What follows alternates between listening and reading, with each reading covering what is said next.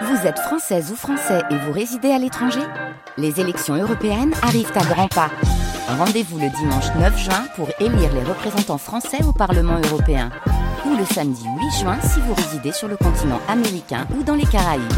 Bon vote il est 9h50, les nouvelles têtes avec vous, Mathilde Serrel.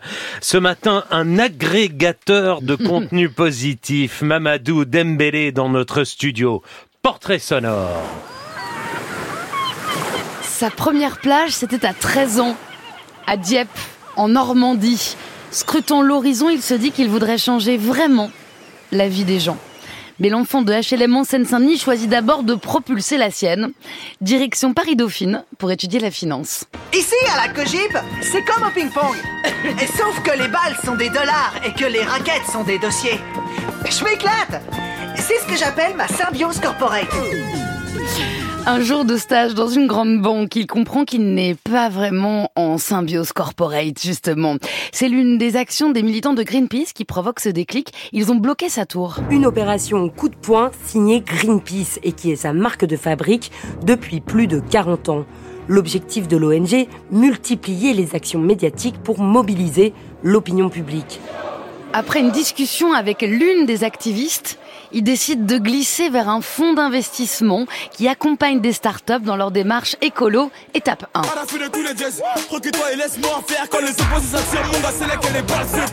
Gros, c'est la puissance, rien que la puissance. Respecte le protocole, gros, y a pas de secret. La puissance. Gros, c'est la puissance. Comme le rappeur MHD, il cherche la puissance et à l'affût de tous les jazz, décide de relayer un maximum de projets positifs sur les réseaux. Étape 2. Le voilà influenceur optimiste avec les comptes The Impact Story qui cumulent près de 500 000 abonnés sur Instagram et TikTok. Mamadou Dembélé, bonjour. Bonjour Mathilde. J'espère qu'après tout ça, vous avez une bonne nouvelle pour nous ce matin. Ça nous ferait du bien alors, euh, sur mon compte, je partage un format tous les lundis qui s'appelle les bonnes nouvelles de la semaine. Donc, des bonnes nouvelles en rapport avec euh, l'écologie et la société. Et euh, parmi les bonnes nouvelles que j'ai partagées hier, on a une qui concerne un rapport qui montrait qu'à Londres, grâce aux zones à faible émission, la pollution a diminué de 23%. Du coup, à Londres, aujourd'hui, l'air est de meilleure qualité. Ah, ben voilà, il est, il est 9h52, il était temps. On en a une depuis un mois. Alors, qu'est-ce qu'elle vous a dit, cette activiste de Greenpeace, pour dévier votre trajectoire quand vous étiez en stage dans cette grande banque, Mamadou Dembélé?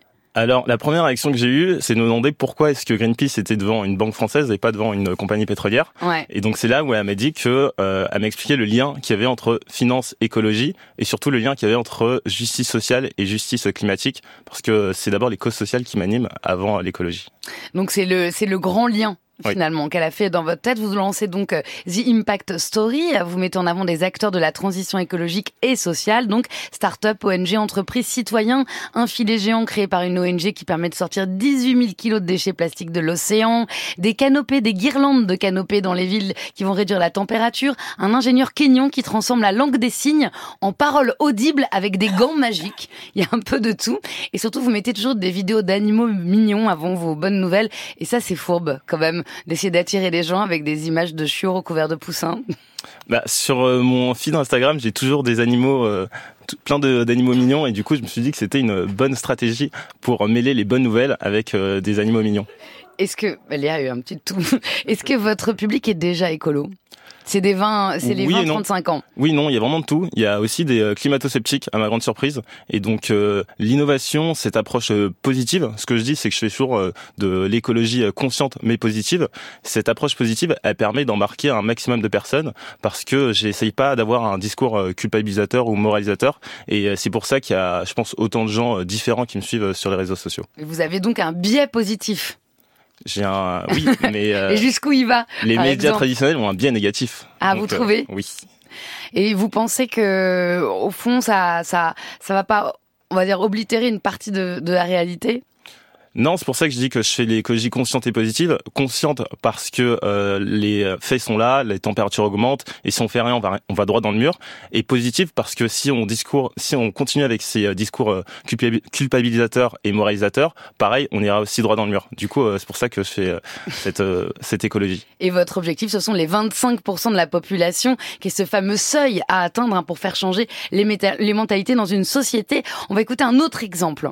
Ceci est un climatiseur naturel sans électricité. Cette invention, appelée la ruche, nous vient tout droit d'Inde. Les créateurs de la solution ont imaginé un système qui s'inspire de la nature tout en étant très design. C'est une invention qui ne consomme pas d'électricité et qui, contrairement aux climatiseurs traditionnels, ne produit pas de gaz nocif pour la planète le climatiseur écolo avec la petite musique qui va bien. Hein. C'est le, le format des réseaux sociaux fabriqués en Inde. Il y a aussi un autre prisme, c'est que ce sont des nouvelles mondialisées. Euh, et il y a beaucoup de pays du Sud, euh, comme on dit, qui sont présentés euh, comme, comme des porteurs d'initiatives, Madou Dembélé. Alors, je parle de projets qu'on va dire low-tech, donc qui sont faits de manière assez simple, avec peu de moyens, donc qui peuvent venir vraiment de partout, euh, en Afrique, euh, en Amérique latine. Mais j'ai aussi parlé de projets plus high-tech entre guillemets, euh, comme une boîte dont je parle beaucoup qui s'appelle Morpho, c'est une société française qui permet de faire de la reforestation par drone, parce qu'aujourd'hui planter des arbres. La reforestation par drone. La reforestation par drone. Ils plantent des graines et plantent des arbres grâce à leurs drones. Et aujourd'hui, on sait que l'un des meilleurs moyens de lutter contre la crise climatique, c'est de planter des arbres. Selon l'ONU, il faudrait restaurer un milliard d'hectares d'ici 2030. Et donc c'est une solution euh, comme une autre euh, qui permet aussi de, de répondre à cette crise environnementale. Mais pour ça, il ne faut pas abattre les vieux, qui sont ceux qui absorbent le plus de CO2, on est d'accord euh, non. Mamadou Dembélé, non. Vous savez, ici, il y a une chronique du Clément sur les arbres, les vieux arbres, les jeunes arbres. Il faut pas abattre les vieux arbres, c'est eux qui absorbent le plus. Effectivement, oui. Voilà, ok. Alors, Mamadou Dembélé, je voulais juste vous demander justement euh, comment est-ce que vous voyez l'évolution des choses? Vous avez lancé votre podcast sur les, les acteurs euh, positifs du changement. Euh, le premier numéro, c'est avec Ferris Barkat qui a 21 ans, qui a fondé Banlieue Climat. vous avez le sentiment que vous pourriez potentiellement vous lasser de cette énergie positive? Ou où est-ce que vous voulez emmener votre projet multimédia?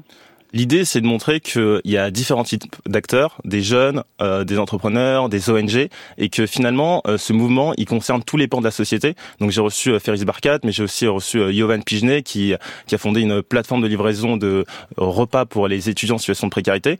je reçois aussi des artistes, et l'idée, c'est vraiment de montrer que qu'on soit artiste, qu'on soit un jeune ou qu'on soit militant, étudiant, on peut tous agir de différentes manières, et quel que soit le domaine d'où l'on vient. Alors, c'est la question Kim Kardashian. Est-ce que un soutien-gorge avec téton intégré en cas de réchauffement climatique, ça fait partie des actions positives pour réduire le changement climatique, Mamadou Dembélé? Alors, faut faire attention au greenwashing et euh, ah. c'est super important et surtout euh, euh, de l'influence qu'on peut avoir. Et quand on a une influence comme Kim Kardashian, on doit d'autant plus faire attention aux messages qu'on porte. Mais en même temps, c'est anti-culpabilisant. Ah, pas de réponse. bon, merci, on ira voir. Peut-être qu'on ferait une vidéo là-dessus. Impact Story sur Instagram et TikTok. Et puis votre podcast donc est disponible sur toutes les plateformes depuis septembre. Bonne route à vous et merci pour ce feel good.